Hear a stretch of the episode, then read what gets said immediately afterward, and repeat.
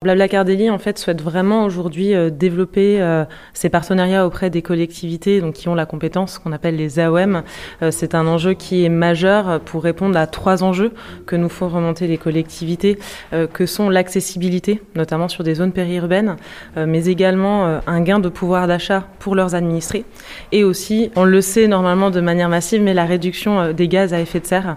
Et c'est pour ça que Blablacar Daily souhaite proposer sa solution aux collectivités.